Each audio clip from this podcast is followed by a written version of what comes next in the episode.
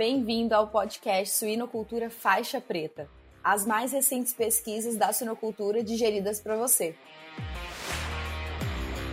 Meu nome é Sara Chagas, host do episódio de hoje. E hoje estamos aqui com a Manuela Marquesan Piva.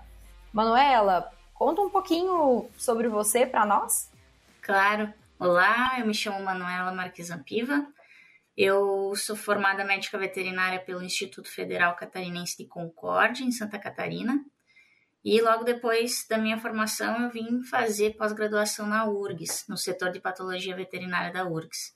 Sob orientação do professor Saulo Pettinati Pavarini, eu concluí em 2019 o meu mestrado e iniciei em 2020 o meu doutorado, estou no terceiro ano do doutorado ainda. É, durante o meu mestrado, a gente trabalhou com causas de morte em suínos na terminação. E durante o meu doutorado a gente está se aprofundando aí em algumas é, mais variadas assim doenças dos suínos. Conta pra gente um pouquinho sobre esse trabalho que você desenvolveu no mestrado e que inclusive já gerou publicação, já está publicado. Depois quem quiser ver mais com mais profundidade o trabalho, a gente vai disponibilizar o link. Claro. Então, como eu falei, durante o meu mestrado a gente fez um trabalho sobre causa de morte, a gente pode disponibilizar o link aí embaixo do vídeo para vocês também. E nesse trabalho a gente acompanhou a mortalidade desses rebanhos na terminação, de especificamente de duas granjas muito grandes de, de uma agroindústria específica do Brasil. E nesse trabalho a gente observou que cerca de 12% de, de todos os 600 suínos que foram necropsiados eles tinham um histórico de estarem caídos. O que, que são esses suínos caídos, né? A gente usa o termo em inglês não ambulatory. Esses suínos caídos são aqueles suínos que não conseguem se locomover, geralmente eles estão em decúbito lateral ou external, eles claudicam e esses suínos eles ficam nas baias, têm dificuldade em acesso de alimentação, ração e água e muitas vezes eles vão definhando e vão é, morrendo com o decorrer, decorrer do tempo. Então a gente percebeu que tinha um grande número desses suínos e essa casuística a gente não tinha ideia que ia encontrar nesse trabalho sobre mortalidade, então esse trabalho foi focado nesses suínos caídos que foram encontrados. E aí, o que, que vocês encontraram de resultado? Então, é, inicialmente a gente encontrou que cerca de 80% de todas as doenças que tornam esses suínos caídos, é, elas são de origem infecciosas e 32% é, de todos esses suínos, eles é, tinham uma lesão de caldofagia. Essa lesão de caldofagia, ela foi associada a três principais enfermidades. Essas três principais enfermidades foram a artrite supurativa ou artrite bacteriana, a espondilite bacteriana, que seriam os abscessos na coluna vertebral, e também as mielites bacterianas ascendentes encontrou uma correlação estatística dessas enfermidades que tornam os suínos caídos com a caudofagia. Uh, ah, Para vocês terem uma ideia, cerca de 45% dos suínos com artrite bacteriana tinham lesão de caudofagia no momento da necrópsia. Cerca de 60% dos suínos com abscesso de coluna tinham lesão de caudofagia e 100% dos suínos com mielite bacteriana ascendente tinham essa lesão também. Então foi bem relevante esse achado e eu considero um dos mais importantes desse trabalho. Esses suínos dessas três condições específicas, eles, é, como essa lesão ela é crônica, a artrite fica aí e o suíno ele vai levando por muito tempo essa condição e ela se torna uma condição clínica crônica, é, os suínos eles diminuem muito o score corporal, eles são têm score corporal entre 2 e 2,5 e eles não são suínos viáveis para o abate, né? Um suíno que não caminha, ele não vai ser carregado e enviado para o abate, levando então a prejuízos econômicos. Uh, nesse trabalho a gente não mensurou, mas nos Estados Unidos eles falam de 54,9 dólares por suíno que se encontra nessa condição no momento do abate. Uh, para ter uma ideia assim, fixar bem essa questão da caldofagia, um suíno com caldofagia, isso é um dado do nosso trabalho, um suíno apresentando lesão de caldofagia, ele tem 56,7 vezes a chance de desenvolver uma dessas três condições, ou artrite, ou mielite bacteriana ascendente, ou abscessos na coluna vertebral, que tornam eles caídos. Tiveram outras enfermidades também relevantes nesse trabalho que a gente encontrou, não relacionados à caldofagia, né? Que foi a circovirose. A circovirose nesse estudo é, acometeu principalmente lesões com lesões né, cerebrais de encefalite e também mielite às vezes uh, e lesões de músculo esquelético. Lesões de músculo esquelético, esquelético na circovirose não são muito comuns, mas nesse trabalho também foram responsáveis por tornar os suínos caídos. Outras condições como meningoencefalite não supurativa, que é a famosa meningite bacteriana, né?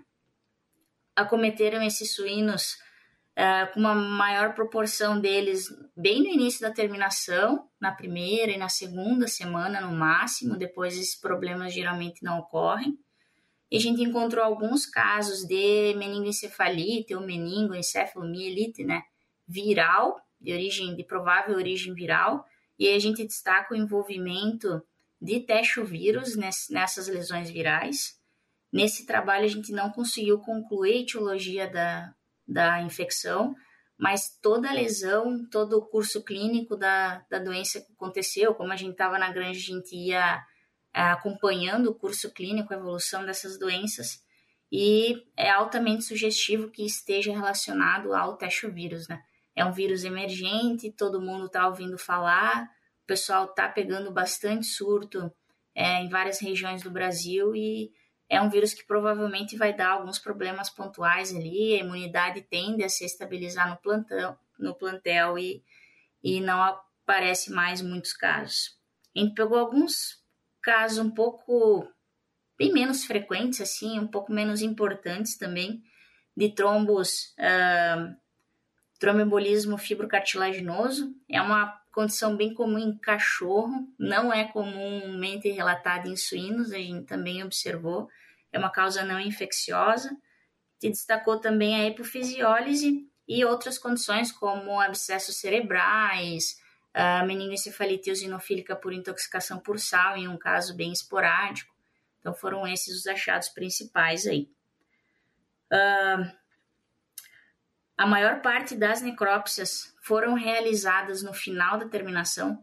Como as principais doenças aí que foram encontradas, elas têm um curso clínico crônico, isso está destacado no trabalho, é, elas levam os suínos até o fim da terminação muitas vezes, ou elas se desenvolvem mais lá para o final da terminação por causa precisa de um tempo para o suíno ter caldofagia, a, a bactéria se instalar na cauda, viajar por via hematogênica, por via sanguínea para dentro da articulação e fazer a lesão. Então, essas lesões elas foram mais encontradas nos suínos lá na última semana de terminação. E as doenças elas se basearam em doenças do sistema locomotor, doenças do sistema neurológico e doenças multissistêmicas, como é o caso da circovirose. Show, show de bola. E vocês acham que esse trabalho de vocês é o pioneiro aqui no Brasil? A gente não achou, ah, não encontrou na literatura, então no conhecimento de nós, autores do trabalho, a gente não encontrou na literatura trabalhos semelhantes a esses. Uh, essa revista que a gente publicou é uma revista da Europa e eles, eles gostaram bastante do trabalho, fizeram, obviamente, muitas críticas, a gente uh, conseguiu elaborar o trabalho melhor para publicação, uh, mas é um tema que chama muito atenção, muito por conta de bem-estar animal, né? Ah, em teoria, a gente não pode carregar um suíno desse para o abate. E esses, esses suínos, eles, se a gente fizer a necrópsia neles e a gente encontrando causas é, desses suínos estarem caídos, a gente consegue fazer bastante questão assim de manejo para a gente diminuir a caldofagia, é, diminuir as fraturas ósseas, que também são é, esporádicas aí, e geralmente por conta de bastante briga entre os suínos. E suínos, eles, eles crescem muito rápido, eles são muito pesados, né? Então também tem essa questão. É, no Brasil a gente não encontrou e, e eu acho que é bem importante, assim, para chamar a atenção do bem-estar animal, né? Uh, hoje a caldofagia é um dos fatores bem importantes para a gente destacar a saúde do rebanho. Eles falam que suínos com pneumonia tendem a ter caldofagia, suínos que estão em superlotação tendem a ter caldofagia. Então, tem várias questões assim de ambientais e de saúde do rebanho que estão relacionadas à caldofagia. Acho que esse trabalho foi bem importante para mostrar isso para gente. Show de bola. Manuela, muito obrigada pelo seu tempo. Adorei o seu trabalho. Parabéns a toda a equipe envolvida. E ao pessoal que nos assiste, é, não se esqueçam de acessar o suinoculturafaixapreta.com para se inscrever no nosso canal, se inscrever no podcast e receber sempre as últimas atualizações em primeira mão. Até mais, pessoal! Tchau, tchau! Nós estamos sempre procurando as melhores e mais recentes pesquisas da suinocultura para compartilhar aqui no podcast. Se você quer vir aqui falar um pouco sobre o seu trabalho, é muito fácil. É só enviar um e-mail para suinoculturafaixapreta.swine. Te espero aqui!